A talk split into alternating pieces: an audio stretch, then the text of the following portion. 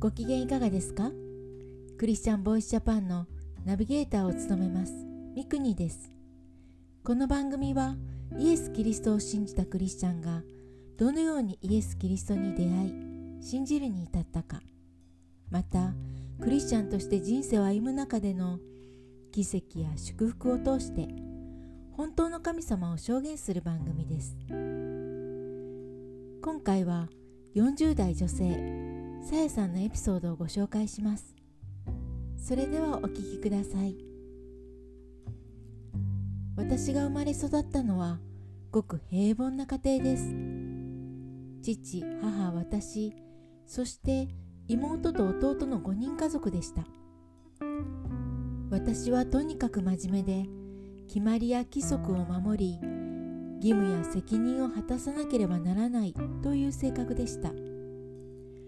どちらかというと内向的で自分から積極的に何かをするというタイプではありませんでしたが真面目なので学校の先生や友達からは信頼されていたと思います。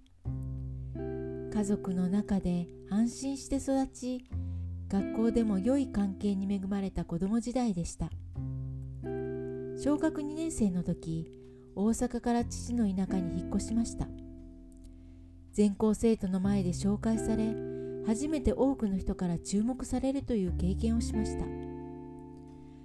新しい学校のみんなは優しく親切で私が話す大阪弁や振る舞いの違いなども興味を持って受け入れてくれました。人から見られている。幼いなりに自分の言動を客観的に意識するようになったきっかけでした。56年生になり私は自分の振る舞いと本音とのギャップに醜さを感じ始めました。真面目な性格も手伝ってか正しくありたい裏表のない自分でありたいと思うものの実際の心は理想とかけ離れていました。表には決して出さないけれど友達と比べて優越感を持ったり逆に劣等感を感じて妬んだりしている自分がいました。学校では良い態度で何にでも精一杯取り組みそんな悪い考えや思いを持たないように持たないようにと意識しました。しかしどんなに意識しても心の本音は消えません。人に見られたくないものを隠し持っている。それが何かの拍子にバレてしまうのではという不安や恐れがありました。次第に家族以外の人と接することを厭う気持ちが湧いてきました。接することがなければボロが出ることもない。それは社会に出ていくことに対するまた生きることそのものに対する漠然とした不安になっていきました。こんな見せかけばかりの私は何のために存在しているのだろうか。みんなも同じなのか。私だけが心の病気なのかと考えることもありました。一人でいる時山や空自然を見て過ごすことが増えました。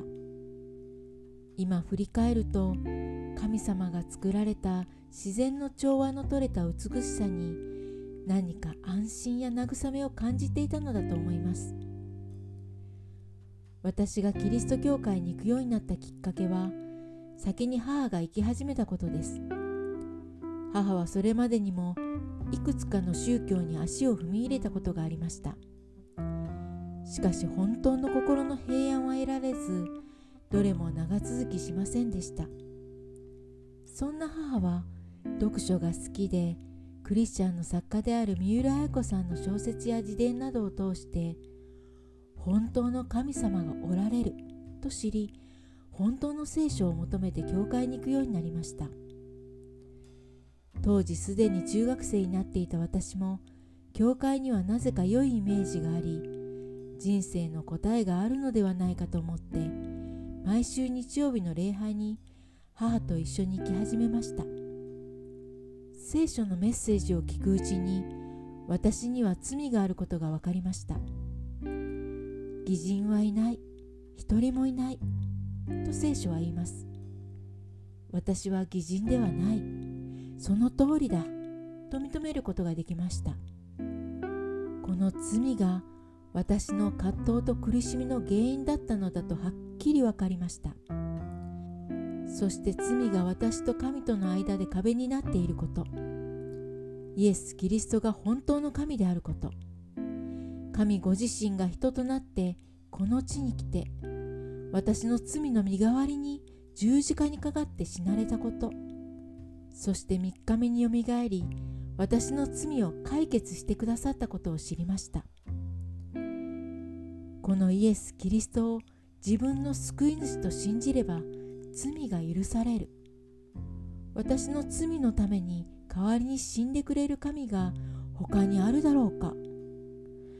日本の一般的な多くの家庭がそうであるように私の家も大晦日にはお寺で除夜の鐘をつき正月には神社に初詣秋には祭りでみこしを担ぐという文化で育ちました。お葬式は仏教式。学校では占いやおまじないが遊びの一つとして流行り学校の年中行事で七夕やひな祭りもしました。これらの神々が私の罪に解決を与えてくれたか？私の存在価値を脅かすこの罪を解決してくれるものはこの神以外にはない。私はイエス・キリストを信じました。信じた私は神との関係が回復し神のことされたこと。そしていつまでも神との関係が続く天国に行けることを知りました。私が求めていた人生の答え生きる意味を得ました。信じた後聖書を学ぶことを通して神様がどんなお方かをさらに知り神様の愛を深く味わうようになりました。私を救ってくださった神様は宇宙のすべてを作られた作り主でもあってとてつもなく大きなお方全知全能の神様。そしてとてつもなく大きくて偉大なお方だけれどどんな時にも決して私を離れず私を見捨てることのない神様。呼べばいつでも答えてくださる神様。神様の素晴らしさを経験すればするほど自分で抱え込んでいた一つ一つを手放すことができ身軽になり心は安心と喜びで満ちていきました。私の人生このお方に全てを委ねて信頼して生きようと思うようになりました。大学卒業後神様は私に一つの夢を与えられました。それは教会で小学校や中学校をするというチャーチスクールのビジョンでした。結婚と同時にチャーチスクールがスタート。その後娘が与えられ家族3人で海外でイエス様の救いを伝える働きをしました。2年間ロゴスホープ号という船に乗って南米の国々を訪れイエス様を伝えました。帰国後今はまたチャーチスクールの教師として働いています。いつか生徒たちの中からロゴスホープ号に乗る人が現れることを願っています。ごくごく平凡な子供だった私。生きる意味と自分の価値がわからなかった私が今はイエス様と共に冒険の人生を歩んでいます。いつも思うのは神様は石ころからでもアブラハムの子孫を起こすことができる。という聖書のマタイによる福音書3章9節の言葉です。道端に落ちていた石ころに過ぎない私をもイエス様は救い神のことしてくださり人々を祝福するものイエス様を伝えるものに変えてくださいました。イエス様と共に生きて私は世界一幸せなものそして永遠に幸せに生きるものです。いかがだったでしょうか？またいつかさやさんにロゴスホープ号でのエピソードをお願いしたいと思っています。次回もお楽しみに。聞いてくださるすべての人の上にイエス・キリストの祝福がありますように。また YouTube でもエピソード1から随時配信しています。ぜひこちらもご覧ください。チャンネル登録もよろしくお願いします。家族やお友達にもご紹介ください。